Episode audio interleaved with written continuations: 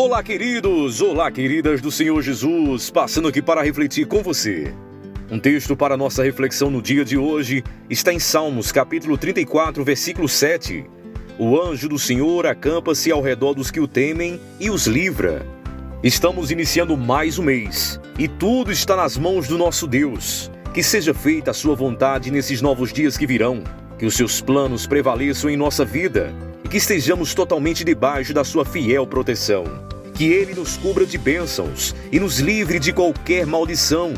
Que a sua alegria nos fortaleça e que chegue aos seus ouvidos cada pedido nosso feito a ele em oração.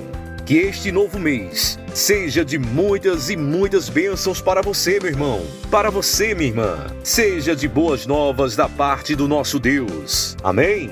O meu canal de comunicação nas redes sociais é esse, arroba Eugênio Júnior Marketing, tanto no Facebook como também no Instagram. E temos também o nosso canal do YouTube. Se inscreve em nosso canal e ative o sininho para receber sempre novas notificações. Temos também a Web Rádio A Tua Voz, canções 24 horas pela internet. Acesse www.webradioatuavoz.blogspot.com